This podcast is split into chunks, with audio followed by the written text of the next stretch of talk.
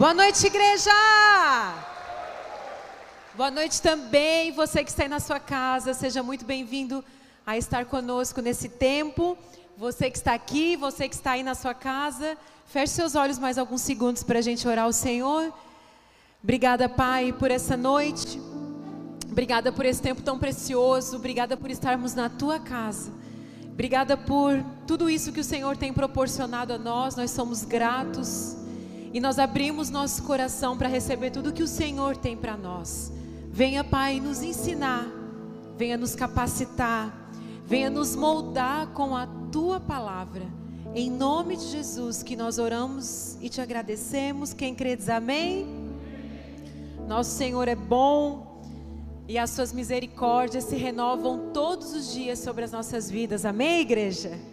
Glória a Deus. Hoje nós estamos no nosso último domingo, encerrando esse, essa série Famílias Fortes. Viemos de uma conferência. Quem esteve na conferência? Viemos de uma conferência poderosa em que o Senhor falou tremendamente ao nosso coração. E para encerrar essa série tão poderosa, que é falar sobre família, e uma das coisas que nós temos que aprender para conviver em família, não só com a família, os nossos familiares, meu marido, meus filhos, meu pai, minha mãe, meus irmãos, não só minha família e meus familiares, mas também o convívio com os da família da fé ou com os meus amigos. E o que nós vamos falar nessa noite é sobre o poder da comunicação. Nós temos que aprender a nos comunicar, nós temos que aprender sobre o poder das nossas palavras, o poder que a nossa língua tem. Vocês sabiam que as nossas palavras elas criam realidades? Vocês sabiam disso? As nossas palavras, há um poder naquilo que falamos. Há um poder não só naquilo que falamos, mas também como falamos. As nossas palavras, elas criam realidades, as nossas palavras mudam a atmosfera. E nessa noite nós vamos falar sobre o poder da comunicação. E eu quero que vocês leiam comigo Tiago capítulo 3. O livro de Tiago, ele é um livro muito prático. Tiago, eu gosto muito desse livro. Eu acho ele é um livro muito sincero. Tiago é muito honesto nesse livro, ele é muito aberto. Alguns teólogos falam que ele foi escrito lá mais ou menos 50 depois de Cristo. Ele foi um dos primeiros livros do Novo Testamento a ser escrito. Ele é considerado Provérbios do Novo Testamento. Ele é um livro de muita sabedoria, de muito conhecimento, de muita prática. Esse Tiago aqui é o Tiago, irmão de Jesus. O Tiago que conviveu com Jesus. Então, a importância desse livro no início da igreja, no primeiro século. Então, Tiago é um livro muito prático. Ele tem muito a nos ensinar desde o primeiro capítulo. Enquanto Paulo vai falar muito sobre a graça Tiago ele vem um pouco mais duro, dizendo: mostra a tua fé, que eu mostro a minha fé através das minhas obras. Ele fala a respeito de como nós devemos mostrar a nossa fé para o nosso irmão, que é através daquilo que fazemos, das nossas obras, daquilo que frutifica da nossa vida. Então, Tiago é um livro muito prático. Ele é um livro que fala de comportamento. E esse capítulo 3 aqui, ele vai falar especificamente da língua do poder da língua, do poder das nossas palavras, do poder daquilo que nós falamos. E ele fala assim: acompanhe comigo então. Versículo 1 diz assim: Meus irmãos, não sejam muitos de vocês mestres, pois nós o que ensinamos seremos julgados com mais rigor. Eu quero parar no primeiro versículo antes de continuar. Olha o que, que Tiago abre falando. Meus irmãos, não sejam muitos de vocês mestres, por quê? ó, pois nós, os que ensinamos, seremos julgados com muito mais rigor. Aquelas pessoas que ocupam lugar de ensino, aquelas pessoas que ocupam lugar de liderança, têm sim uma responsabilidade muito maior naquilo que você fala e como você fala. Por quê? Porque nós que ensinamos seremos julgados com muito mais rigor. Esses dias uma pessoa nós estávamos conversando e ela disse: "Pastora, quando tu foi consagrada pastora, algo mudou na tua vida?" Eu disse: "Muita coisa mudou. Muita coisa teve que mudar. Porque o, o, o, lugar em que Deus havia me colocado exigiu uma responsabilidade maior. Eu tenho uma responsabilidade maior. Muitas pessoas estão me vendo, muitas pessoas estão me ouvindo. Há uma responsabilidade naquilo que sai da minha vida. Então, Tiago ele vai falar sobre isso. Vocês que ocupam lugares de mestre, preste atenção, preste atenção. Você será cobrado com mais rigor. E aí ele continua. É verdade que todos nós cometemos muitos erros. Se pudéssemos controlar a língua, seríamos perfeitos, capazes de nos controlar em todos os outros sentidos. Por exemplo, se colocamos um freio na boca do cavalo, podemos conduzi-lo para onde quisermos. Observem também que um pequeno leme faz um grande navio se voltar para onde o piloto deseja, mesmo com ventos fortes. Assim também a língua é algo pequeno que profere discursos grandiosos. Vejam como uma simples fagulha é capaz de incendiar uma grande floresta.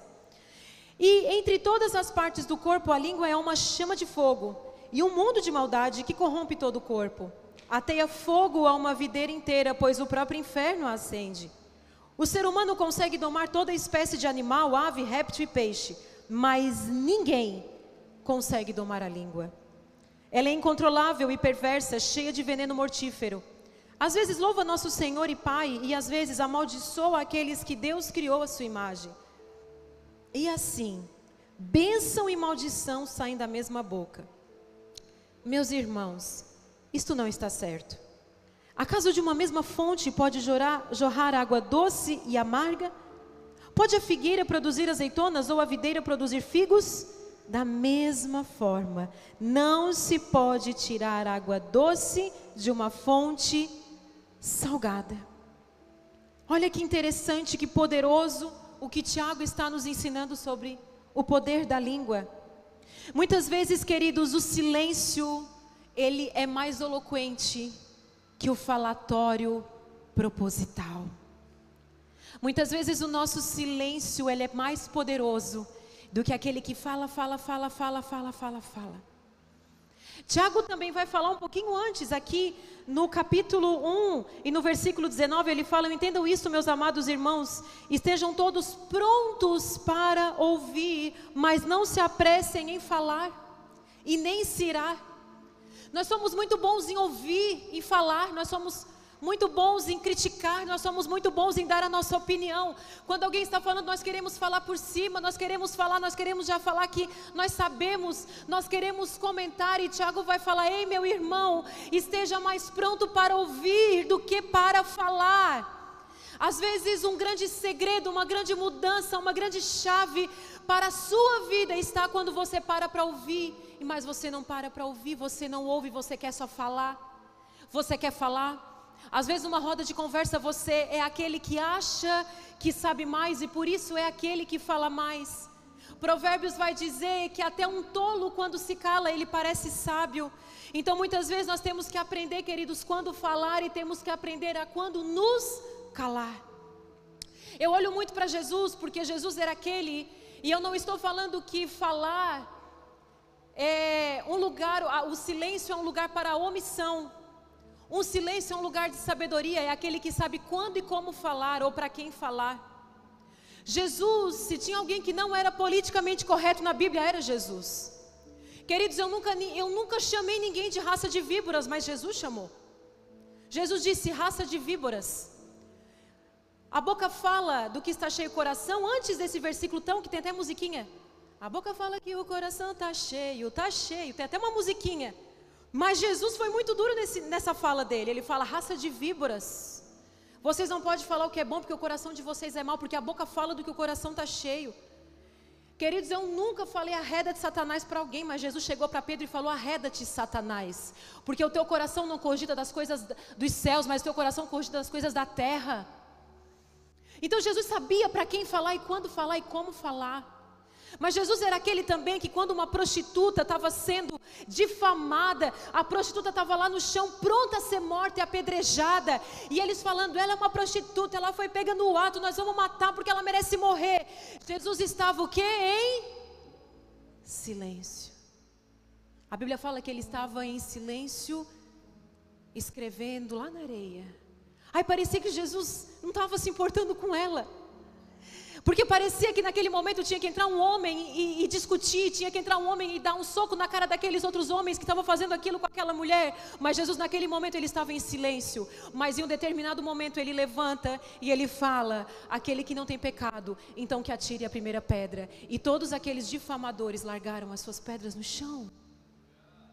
O que nós temos que aprender, queridos, é quando falar, como falar e para quem falar, o momento da fala e o momento do silêncio. Esteja pronto para ouvir e tardio para falar. Devemos ser donos da nossa boca, para não sermos escravos de nossas palavras. Seja dono da sua boca para não ser escravo das suas palavras. Sabia que tem pessoas que não conseguem frequentar ambientes, ela não pode frequentar ambientes porque ela é linguaruda. Ela fala demais. Então ela mesma, ela tem vergonha. Tem gente que não pode almoçar com a família no domingo. Porque eu sei que eu falei da cunhada, eu falei do irmão e eu falei da sogra. Então eu criei, eu criei tanto um, um lugar de desconforto que eu já não posso frequentar aquele lugar, porque eu criei esse lugar de desconforto. Seja dono, governe a sua boca, para que você não seja escravo de suas palavras. Tem lugares, gente, que você às vezes você está num salão de beleza, você está numa loja, você está num ambiente, e quando determinadas pessoas chegam, chega a dar um frio na barriga das pessoas, porque essa pessoa chegou, a confusão chegou. Porque ela fala o que não deve, ela conta o que não deve. E se ela souber um segredo de você, você já sabe que ela vai levar para frente. Então, queridos, governe a sua boca. Quantas vezes falamos quando deveríamos estar calado e quantas vezes nos calamos quando deveríamos ter falado? Você tem que saber a hora certa. Tem momentos que você se cala, mas você deveria ter falado. Você deveria ter se posicionado. Tem um momento que Jesus é questionado sobre o sábado e ali tem uma discussão sobre Jesus. E Jesus é duro. Jesus falou: aquele que não aborrecer o seu pai e a sua mãe e os seus irmãos por minha causa não é digno de mim. Tem momentos que você vai ouvir Jesus, você vai dizer: ai, que Jesus, Jesus é duro em algumas falas, em algumas palavras. Mas Jesus sabia quando falar e quando ser duro e quando se posicionar, porque Jesus ele sempre se posicionava diante do pecado, Jesus se posicionava diante da injustiça, ele não era omisso. Mas teve momentos em que Jesus foi questionado, teve momentos em que Jesus ele era, eles tentavam pegar Jesus no contrapé, então Jesus ficava em silêncio. Sabe, queridos, nós temos que aprender a quando falar e a quando ficar em silêncio. Quantas vezes nós falamos o que não deveríamos falar?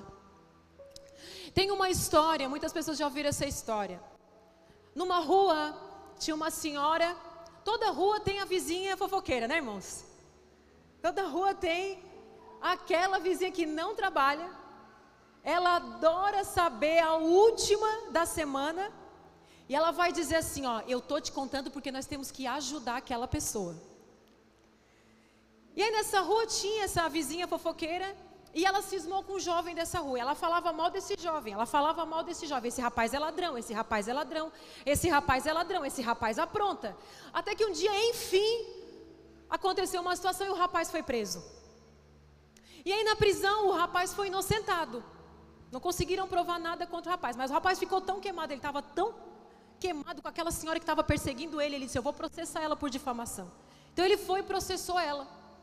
E aí ela chegou diante do juiz e o juiz falou o seguinte para aquela senhora: "Amanhã eu vou dar a sentença da tua causa. Mas você vai fazer um exercício primeiro. Você vai pegar um papel e você vai escrever nesse papel tudo que você fala desse rapaz. Você vai escrever. Aí ela escreveu. Aí o juiz pegou e picou esse papel bem picadinho, ele botou na mão dela. E ele disse: Agora você vai levar esse papel até a sua casa. Você vai distribuindo. Você vai jogando esses papéis picados até a sua casa. E assim a mulher fez. Ela obedeceu, ela pegou aquele papel picado e ela foi jogando no caminho até a sua casa. E aí chegou no outro dia diante do juiz, ela disse: Juiz, estou aqui, qual é a minha sentença?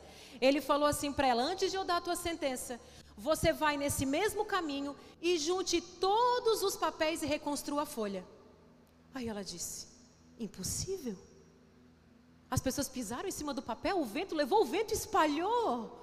Ela disse para o juiz: É impossível eu, eu, eu refazer essa folha, é impossível. E o juiz olhou para ela e disse: Assim acontece quando nós lançamos uma fofoca ou uma calúnia.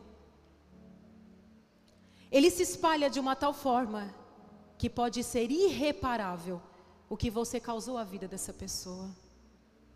Então, diante disso, eu quero dizer para você: cuide daquilo que você fala. Cuide daquilo que sai da sua boca. Provérbios 18, 21 vai dizer que a morte e a vida estão no poder da língua. Queridos, aonde está a morte e a vida? No poder da língua. As nossas palavras criam realidades. As nossas palavras podem matar e as nossas palavras podem fazer viver. Há um poder naquilo que você fala. Há um poder, a sua palavra, as suas palavras, elas criam realidades. Às vezes você está vivendo numa realidade que você não gostaria por consequência das suas palavras. Às vezes a desgraça que você está colhendo é fruto das suas palavras. Palavras criam realidade, palavras fazem viver, palavras fazem morrer. Há um poder na nossa língua. Fala assim: há um poder, com vontade, há um poder na minha língua. Há um poder na nossa língua. Há um poder tão grande. É como você se comunica que pode matar ou fazer viver os seus relacionamentos. É como você se comunica que pode fazer matar ou viver os seus relacionamentos. É tão poderoso as nossas palavras que Provérbios 16, 24 vai dizer que palavras bondosas elas são como mel, doces para a alma e saudáveis para o corpo. Vocês sabiam que palavras podem curar? Vocês sabiam que esse versículo não fala de um remédio que cura, mas fala de uma palavra que cura? Você sabia que as suas palavras, elas criam uma atmosfera de cura?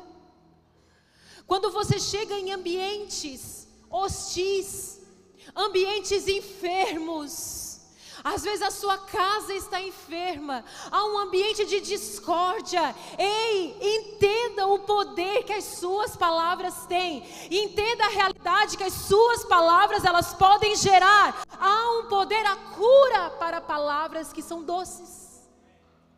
Você é bonito. Você é cheirosa. Que comida gostosa. Você emagreceu. Né? Que cama arrumadinha. Hein, queridos? Há um poder naquilo que você fala. Palavras doces, elas são saudáveis. Tem pessoas esperando as suas palavras doces para serem curadas. Há filhos esperando as palavras doces do pai e da mãe para serem curados. Há esposas esperando as palavras doces do marido para serem curadas. Há maridos esperando as palavras doces da esposa para serem curados. Há uma cura nas nossas palavras. Há mesas de cura, porque nessa mesa existe palavra doce. Existe palavra que é mel. Quando você está gripado, o que é que os mais antigos falam? Toma um chazinho de mel. Eu não sei o que, que o mel faz, mas ele abre algo aqui dentro. E esse é o mel que nós precisamos. Tomar esse mel para abrir algo que está obstruído aqui dentro. Nós temos que entender que a palavra de Deus ela é tão poderosa, ela nos ensina, ela nos capacita e nessa noite ela está te ensinando, igreja, a como você deve falar, a como você deve se comunicar. De repente você está me olhando e você está dizendo, pastor, eu cresci numa família, todo mundo era bruto. Eu fui criado com palavrão, com palavrão, com palavra baixa. Toda vida que eu errava vinha uma palavra ruim sobre a minha vida, mas hoje Deus está mudando a sua forma de falar. Deus está mudando. Provérbios 6,16, eu acho muito dura essa palavra. Provérbios 6,16 vai falar sobre coisas que Deus odeia. Deus odeia algumas coisas, está lá. Não, não é, é Provérbios 6, 6,16 diz assim: Seis coisas o Senhor odeia, e a sétima ele abomina. Olha que interessante, Deus odeia seis coisas, mas a sétima ele abomina. Olhos altivos, língua mentirosa, mãos que derramam sangue inocente, o coração que maquina pensamentos perversos, ó, o coração que maquina o mal e o pé também, ó, que vai lá fazer o mal, pés que se apressam a correr para o mal. A testemunha falsa que profere mentiras, agora a última. E o que semeia contenda entre irmãos. O mãos que derramam, o terceiro, mãos que derramam sangue, assassinos. O que semeia contenda para Deus é pior do que o que mata. É, é, é forte, não é, irmãos? É forte. Seis Deus odeia, mas a sétima ele abomina. Deus abomina pessoas que criam contendas, pessoas que lançam confusão, pessoas que falam uma das outras. Deus abomina. O coração de Deus, ele rejeita esse tipo de comportamento. E nós temos que entender como isso é forte, como isso traz um agravante para nós mesmos. Traz um agravante para o outro, mas traz um agravante para nós mesmos. A língua é perigosíssima, cuidado com as suas palavras. Segundo Samuel 13, fala de uma história de um irmão que se apaixona por uma irmã. Aminon, filhos de Davi, os três filhos de Davi. Aminon se apaixona por, por sua irmã Tamar. E a Bíblia fala, Aminon tinha um amigo muito Aminon tinha um amigo muito astuto. Jonadab. Olha que interessante isso. Aminon, ele se apaixona por sua irmã, e aí Jonadab, esse amigo astuto, ele olha e percebe que ele está meio mal. Sabe aquela pessoa que percebe que tu está meio mal? Estás meio mal, né, amigo? O que, que foi? Às vezes a pessoa quer te ajudar, mas às vezes a pessoa quer descobrir o que está acontecendo para poder falar para os outros. No caso, Jonadab, ele era um amigo astuto. Ele olhou para mim, não, ele falou: O que está acontecendo? Ele disse: Eu me apaixonei pela minha irmã. E essa é uma paixão ilícita. Você não pode se apaixonar pela sua irmã. Então Jonadab, ele fala o seguinte: ele perguntou a Minon, filho do rei, por que todo dia você está abatido? Quer me contar o que se passa? Aminon lhe responde: Estou apaixonado por Tamar, irmã de meu irmão Absalão. Vá para a cama e finge estar doente, disse Jonadab. Quando seu pai vier visitá-lo, diga-lhe: Permita que minha irmã Tamar venha dar-me de comer. Gostaria que ela preparasse a comida aqui mesmo e me servisse, assim poderei vê-la. Resumindo a história, se você quiser ler toda a história, Aminon ele arma uma essa situação para a irmã dele. Essa moça ela entra no quarto e ele estupra a irmã. E aí uma grande desgraça vem sobre a casa de Davi. E depois o irmão mais velho fica sabendo, quer se vingar, e há uma matança na casa de Davi.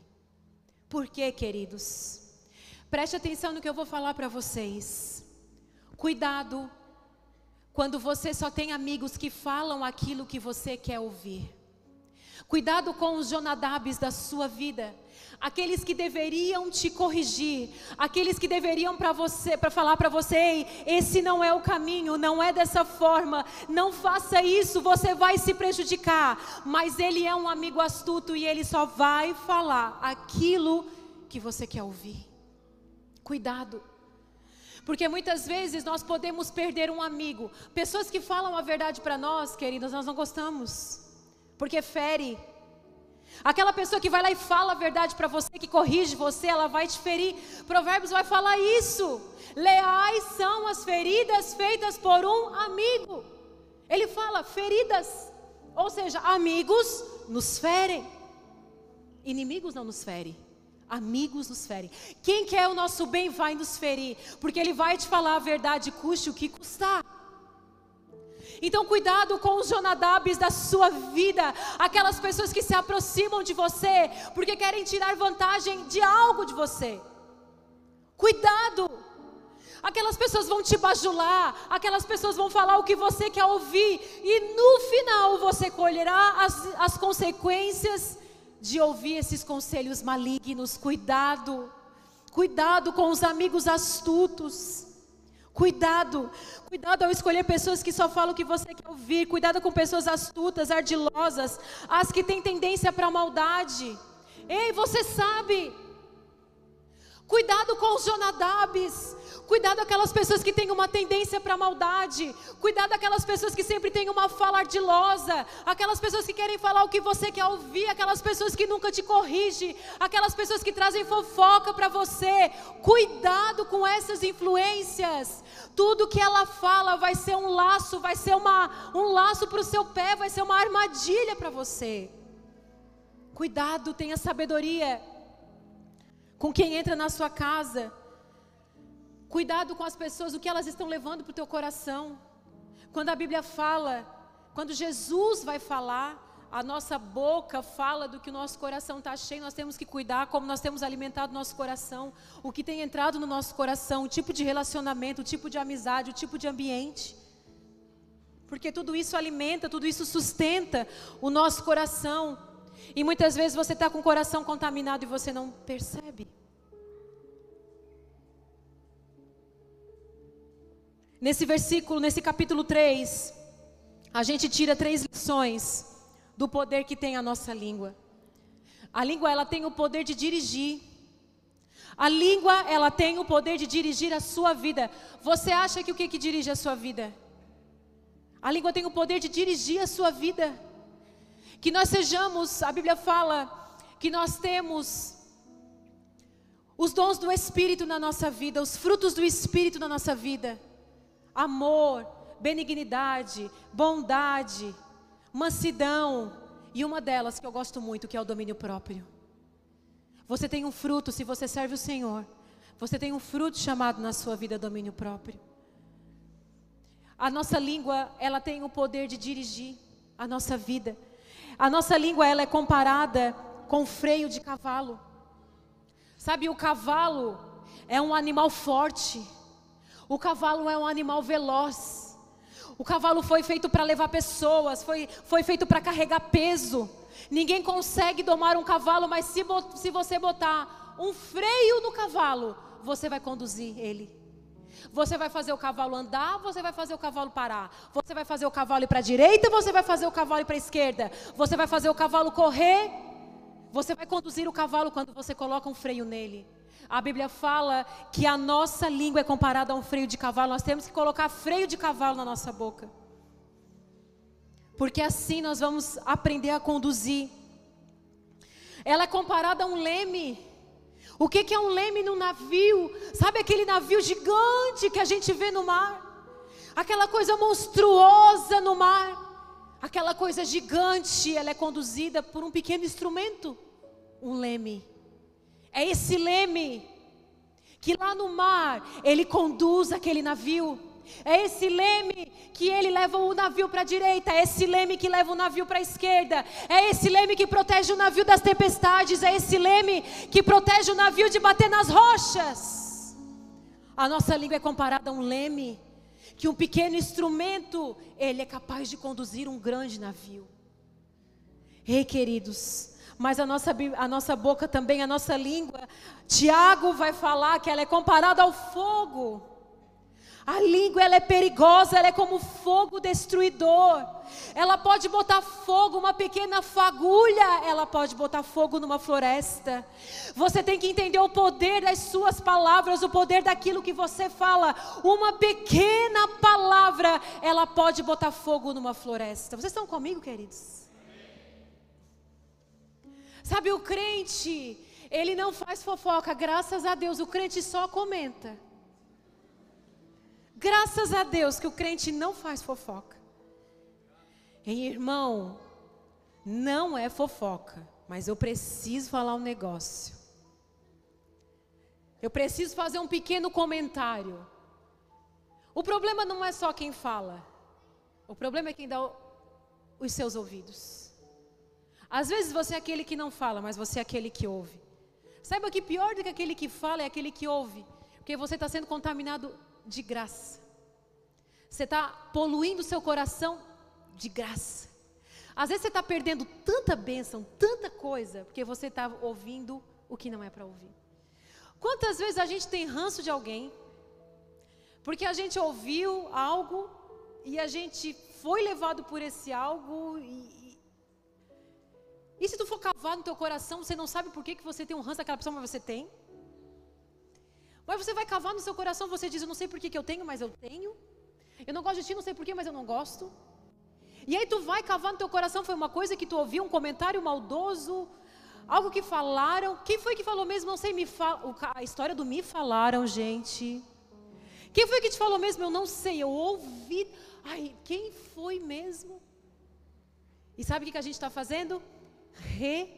Produzindo. Eu não sei quem falou, mas falaram, então eu já estou te falando que é para te prevenir. Então nós temos isso, queridos. Sabe essa palavra, antes de ministrar para vocês, o Senhor ministrou muito ao meu coração. Porque às vezes eu sou essa pessoa. Aquela pessoa que fala. A gente fala muito de quem nós estamos magoados, de quem nós estamos entristecidos. Você já falou de quem você estava magoado? Sim ou não? A gente quer falar, a gente quer falar. Uma vez eu estava tão magoada com umas pessoas, falei mal, falei mal mesmo. Falava, tinha prazer. Porque o falar mal chega a dar um prazer para a gente. Sabe, existem muitos pecados que são provenientes da língua. E eu falava, eu não sei que ele fala mal, porque eu queria ver aquelas pessoas, eu queria ver aquelas pessoas se dando mal. Eu tinha uma mágoa tão grande no meu coração, e eu falava para Deus, eu não consigo perdoar. Porque o problema não é você ter mágoa, porque às vezes a gente tem mágoa, a gente tem mágoa sempre, tá? Todo dia a gente, a gente acorda pela manhã, queridos. Alguém vai cruzar o nosso caminho e de repente alguém nos chateia. Ah, é um negócio que você fez que não deu certo, é algo que você comprou e alguém te passou a perna, é um familiar que falou algo que te feriu. Todos os dias, quem está vivo nessa terra está aí, pronto para ser ferido e para ser machucado. Mas esse foi um, uma situação muito difícil de eu liberar perdão. E eu lembro que teve uma época que eu falei, Senhor, eu não consigo, de mim mesma não vem. E Deus falou algo para mim. Deus falou que já está escrito: ore pelos seus inimigos. Quando você não conseguir falar bem ore, até que você não fale mais mal.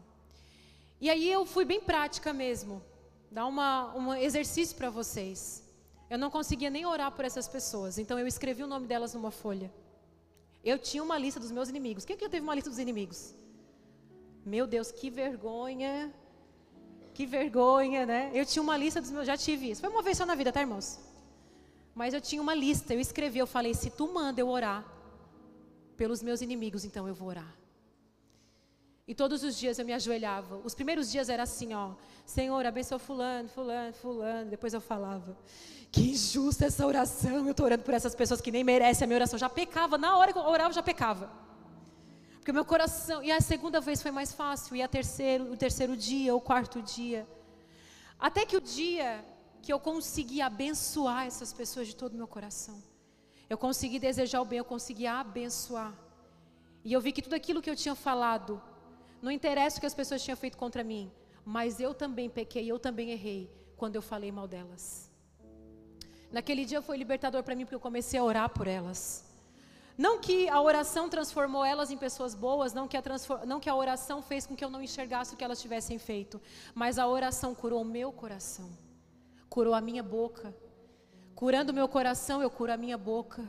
Curando meu coração, eu curo as minhas palavras. Curando meu coração, eu curo aquilo que eu falo. Às vezes você fala porque tem inveja. Às vezes você fala porque o seu coração tem inveja, então você precisa falar daquela pessoa que você não conhece, nem sabe direito quem ela é, não sabe nem direito o que ela faz, mas você precisa falar porque você tem inveja. Às vezes você precisa falar porque você foi rejeitado. Então toda pessoa que é amada, você sente raiva. Então você precisa falar daquela pessoa, porque aquela pessoa que quando ela é amada, quando ela é admirada, aquilo te incomoda, porque às vezes tem espírito de rejeição no seu coração. Se você não curar o seu coração, você não vai conseguir curar as suas palavras. É comparado ao fogo. Nós temos que cuidar daquilo que é fogo na nossa boca, daquilo que queima, daquilo que é devastador. O terceiro e eu escolhi botar que a nossa boca, ela também é feita para abençoar. Tiago vai falar que da mesma boca procede bênção e maldição. Mas eu sei que eu estou diante daqueles que preferem abençoar. Aqueles que preferem abençoar. Sabe, queridos, prefira abençoar. Prefira abrir a sua boca e liberar palavras de bênção para aqueles que estão ao seu redor para o seu marido, para os seus filhos, para os seus amigos, para os ambientes que você chega. Prefira, escolha ser aquele que abençoa. Escolha ser aquele que fala: a paz do Senhor esteja nesse lugar. Que dia bom, que o seu dia seja abençoado. Tá difícil, mas vai ficar melhor. Seja aquele que escolha a bênção. Mesmo que coisas difíceis, situações difíceis estejam dentro da sua casa, te chamando para um lugar de guerra, de conflito, de briga. Escolha ser aquele que abençoa. Mesmo que os teus filhos estejam te desafiando, pastor, eu mando lavar louça e não vai, vai ser o preguiçoso. Não, queridos, vai ser organizado em nome de Jesus. Bater o dedo no pé não é um palavrão que você tem que clamar, é glória a Deus. Sabe, nós temos que trocar as nossas palavras. Às vezes você está olhando para o seu marido porque tu não me vê, tu não me olha, tu não me elogia, tu não me dá presente. E aí você tem que mudar a perspectiva do seu olhar. E às vezes olhar para o seu marido e cobrar aquilo que ele não é, e que de repente ele nunca, vai ser. Ô oh, pastora, que desesperançosa. Não, querida, você tem que olhar para o seu marido aquilo que ele já tem, aquilo que ele já faz. Potencialize o melhor dele. Sabe, ah, o meu marido, ah, o meu marido é barrigudinho. Ah, que pé bonito, marido, que você tem. Potencialize o que tem de bom nele. Então, às vezes você está olhando, queridos, e, e, e só trazendo o negativo, só trazendo a palavra ruim. Potencialize o melhor, fale. Crie na sua casa essa atmosfera de bênção. Crie na sua casa essa atmosfera de bênção. Uma vez eu estava lendo um livro de empreendedorismo, não era um livro cristão, não. Esse empreendedor ele falou que ele decidiu não ver mais jornal, telejornal, nada de notícia. Porque ele falava assim: 40 minutos de jornal, 5 minutos era de notícia que realmente interessava, bom para você que, é, que trabalha, que é algo que vai te acrescentar realmente. E 35 minutos era: teve o um acidente, mataram, sequestraram, criança foi não sei o quê. Então ele falou: era tanto terror que aquilo te contamina. Você tem que cuidar do seu coração, aquilo que você absorve, que você anda vendo, que você anda assistindo. E hoje não é mais só é, é, a televisão, mas é tudo aquilo que a gente consome. Às vezes você passa o dia inteiro, tudo bem se divertir, rir, mas às vezes qual é o tipo de conteúdo que você fica absorvendo o dia inteiro? Quais são os tipos de grupo que você frequenta no WhatsApp? O que tem alimentado seu coração? Você não pode, queridos, não pode de uma mesma fonte jorrar água doce e água amarga. Que fonte tem sido o seu coração? Eu tenho que mudar a fonte para que eu mude o que vai vir para fora dela. De uma mesma fonte não vai sair água amarga e não vai sair água doce. Então eu mudo a fonte para que eu mude o que vai vir para fora. Tudo muda quando você muda o seu jeito de falar, a sua forma de falar. Eu tive que mudar. Eu tive que aprender a falar. Sabe, eu era, né, eu, eu na, minha, na minha juventude, assim, eu era mais séria, mais tímida, para não falar grossa. Né? Mais prática, até hoje sou meio, sou meio prática, eu tenho que pensar assim, as pessoas não são como, como eu, então eu tenho que ser um pouquinho mais emocional, às, às vezes a pessoa fala assim, ai, porque eu estou cansada, eu falo, ai, aham, tá todo mundo, aí eu tenho que pensar, ah, é mesmo, nossa, sério, eu tenho que mudar, eu tenho que, sabe, ter palavra doce, eu tenho que mudar, eu tive que mudar o meu jeito de falar, eu tive que entender que pessoas são diferentes de mim, eu, eu era uma pessoa que eu não conseguia conviver com diferentes, eu não conseguia conviver com pessoas diferentes de mim. E eu tive que aprender. Eu tive que aprender a me comunicar com pessoas que pensavam diferente. Eu tive que aprender a me comunicar com ideias diferentes. Eu tive que aprender a conviver com quem pensava diferente de mim, de quem falava diferente de mim. Isso é algo que a gente aprende. As pessoas não são iguais a mim. E está tudo certo. Às vezes a gente julga quem não é igual a gente. Porque a gente acha que o nosso modo de falar, de pensar e de agir é o correto. E aí nós temos que aprender sobre o poder da língua, da comunicação. Sabe essa carta, esse livro, ele é escrito no primeiro século da igreja. Tiago estava ensinando algo para a igreja do primeiro século. Ele estava dizendo: vocês vão ter que saber a importância da língua, do poder da língua e de controlar a língua. A comunicação é uma arte. A comunicação é algo que te abre portas, como te fecha portas. Às vezes você é uma pessoa incrível, você é inteligentíssimo. Você é uma pessoa de extremo conhecimento, mas não sabe falar, não sabe se comunicar. E aí você não consegue abrir portas. Assim como aquele que às vezes tem um conhecimento raso, não é muito profundo, não é muito inteligente. Mas, como diz os jovens, é bom de solda e abre portas. A arte de se comunicar, a arte de falar. Olhar para ambientes, observar ambientes. Sabe, queridos, hoje Deus quer nos polir. Hoje o Senhor quer nos ensinar como ser um cristão, não só de pregação, mas quando a gente chegar nos ambientes, a gente ser transformado pelo nosso modo de falar. Que a gente não seja também aquele camaleão que muda conforme o ambiente. Você é crente na igreja, mas lá fora você quer se parecer com os outros. Então você muda a sua forma de falar para se parecer com os outros. Não, seja original. Construa a sua originalidade, seja diferente. Se destaque por ser diferente. Se destaque, porque você não é aquele que numa roda fala palavrão. Precisa falar palavrão para falar palavrão para parecer legal. Para parecer cool. Não, queridos. Você vai transformar ambientes. Você vai curar pessoas através da sua forma de falar. E eu termino, e eu encerro essa ministração dizendo em Efésios 4, 29, que diz assim: Não saia da vossa boca nenhuma palavra torpe, mas só a que for boa para promover a edificação, para que dê graças aos que a ouvem. Ei, queridos, não saia da sua boca nenhuma palavra torpe. Escolha as suas palavras. Escolha quando colocar, como colocar as suas palavras e que as suas palavras elas sejam para promover edificação. Que quando a gente chegue num lugar, que as nossas palavras sejam para promover edificação. Quando a gente vai perceber que vai sair palavra ruim, palavra amarga, palavra que fere, fofoca, calúnia, aquelas palavras que não vão servir para nada, que a gente escolha palavras que vão edificar. Escolha palavras que promovam a edificação.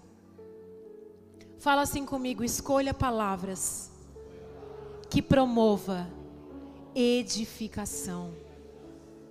A sua forma de falar dentro da sua casa vai mudar a partir desse culto, amém? Vai mudar. Sabe aquele, tem mulher que está glorificando que o pastor é tão grosso, pastora. Vai mudar. Não queira que ele seja, né, assim, ai, fica falando coisinha. Não, o homem tem, deixa o homem ser homem. Né, não precisa, tem mulher que eu sempre falo assim, tem mulher que fala, ai, ele não percebeu que eu fiz um coraçãozinho de um milímetro na minha unha. Queridos, isso não é coisa que o homem nota. O homem vai dizer assim: Ô, oh, tá gata, hein? Ô, oh, tá bonita. Ele não vai perceber que tu cortou 5 centímetros do cabelo. Mas ele vai dizer: Ô, oh, não sei, sei que tu fez alguma coisa, né? Ó, tá gata, tá bonita.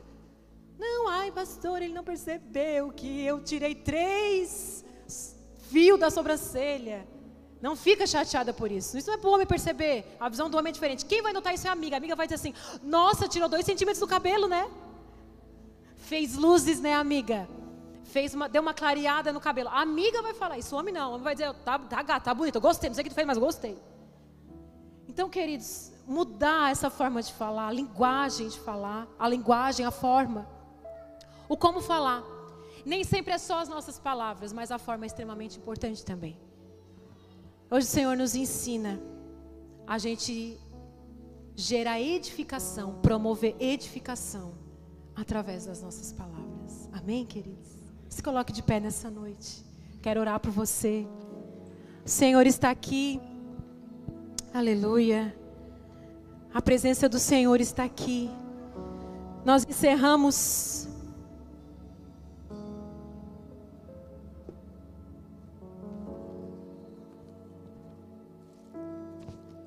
Nós encerramos essa série de maneira tão poderosa, encerramos esse mês do Famílias Fortes. E eu sei que o Senhor, Ele tocou em áreas diferentes na sua casa. E hoje a gente encerra esse mês falando da comunicação, falando do, do poder da nossa língua, do poder das nossas palavras. Sabe, os nossos lares vão ser outros, os nossos lares vão ser edificados. O Senhor vai abençoar a nossa casa. O Senhor vai restaurar casamentos. O Senhor vai restaurar relacionamentos, amigos. Sabe aquela casa que não vai amigos? Ei, a sua casa começará a entrar amigos na sua casa. Tem pessoas que vai ampliar a sua mesa, porque a sua mesa, ela é uma mesa que promove cura. Por quê? Porque você tem palavras doces. Quem tem palavra doce, as pessoas querem estar perto, as pessoas querem estar perto, porque quem tem palavra doce, aonde ela está, ela promove cura. E aí as pessoas vão querer comer um churrasquinho, elas vão querer tomar um cafezinho, elas vão querer almoçar na sua casa, um churrasquinho, né, Kenny? Elas vão querer comer um churrasquinho, elas vão querer tomar um cafezinho na sua casa, por quê? Porque a sua mesa promove cura, a sua casa edifica, aquilo que você fala edifica. E aí as pessoas vão começar a procurar em você um canal que abençoa. E as pessoas vão passar pela sua casa e vão dizer: tem algo diferente. Vamos sentar nessa mesa, porque aqui tem palavra que abençoa. Mas isso tem que começar dentro, sabe? Isso tem que começar primeiro dentro primeiro nos nossos relacionamentos, primeiro no nosso lugar de intimidade, que é a nossa casa, aquele lugar que ninguém vê, aquele lugar que ninguém sabe o que acontece. É nesse lugar que vai começar. É relacionamento de pai com os filhos, de mãe com os seus filhos. Aqueles que abençoam, pais que promovem. Pais, levanta a sua mão, eu quero orar por você. Pais, em nome de Jesus, pai, mãe que está nesse lugar. Ei, a sua boca é boca de bênção. A sua boca é boca de bênção sobre os seus filhos. Você vai, não vai mais chamar nenhuma palavra.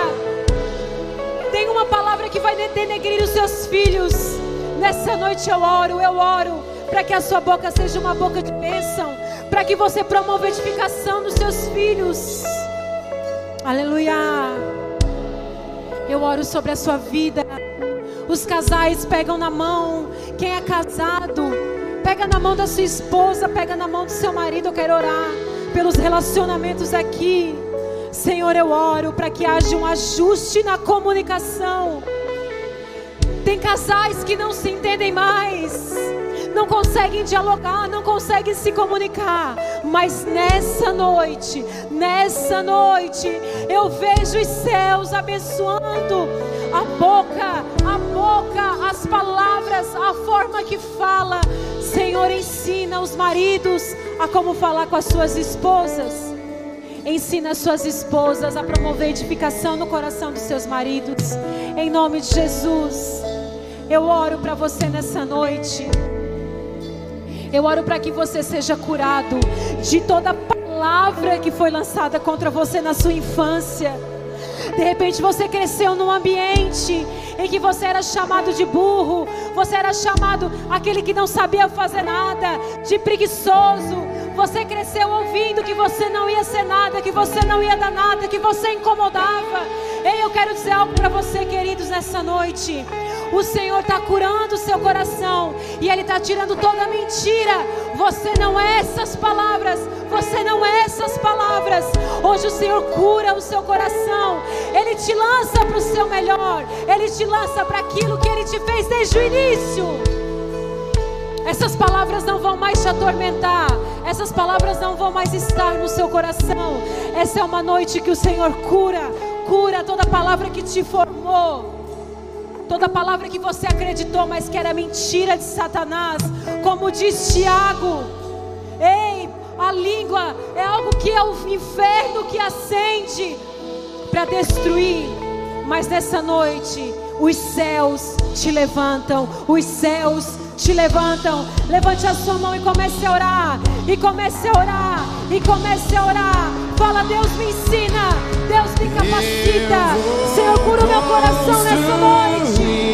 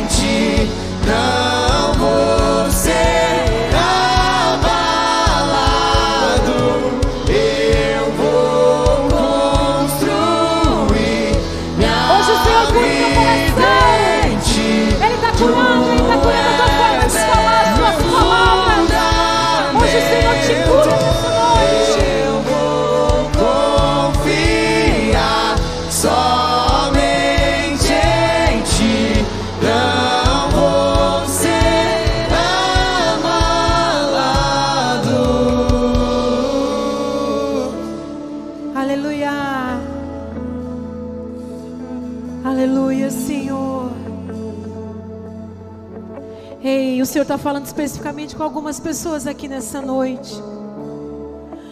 Ei, queridos, tem relacionamentos que você vai ajustar só porque você vai mudar a sua forma de falar. Eu vejo relacionamentos sendo ajustados. Eu vejo perdão sendo liberado. Eu vejo pessoas liberando perdão. Eu vejo relacionamentos se ajustando porque você vai mudar a sua forma de falar. E às vezes você pode pensar, Cris, é muito humilhante. Ei, queridos, os humilhados é que serão exaltados. Não tenha problema em se humilhar. Não tenha medo de se humilhar.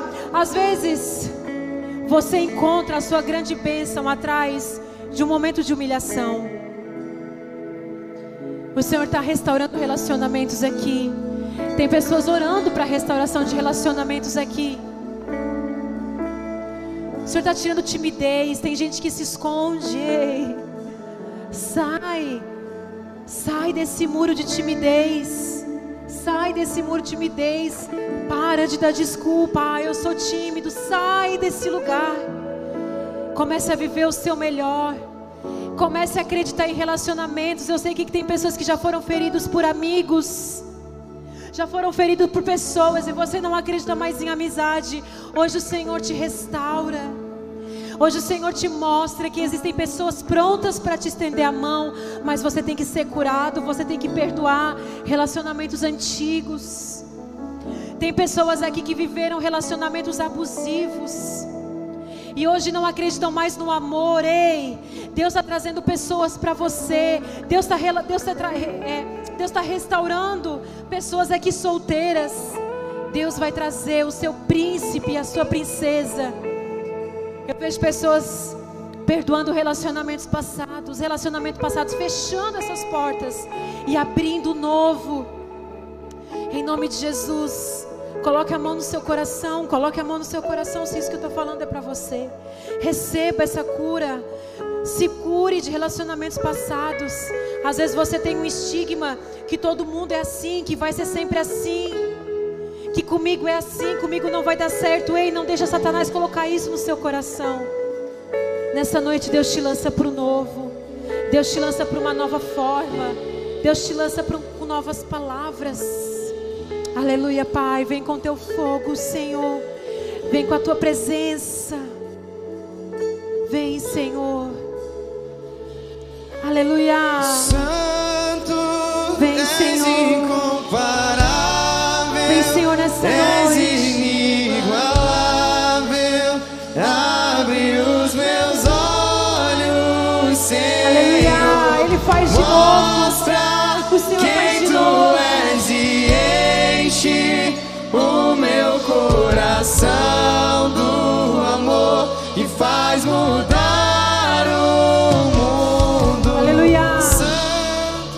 Posso acabar esse culto sem perguntar.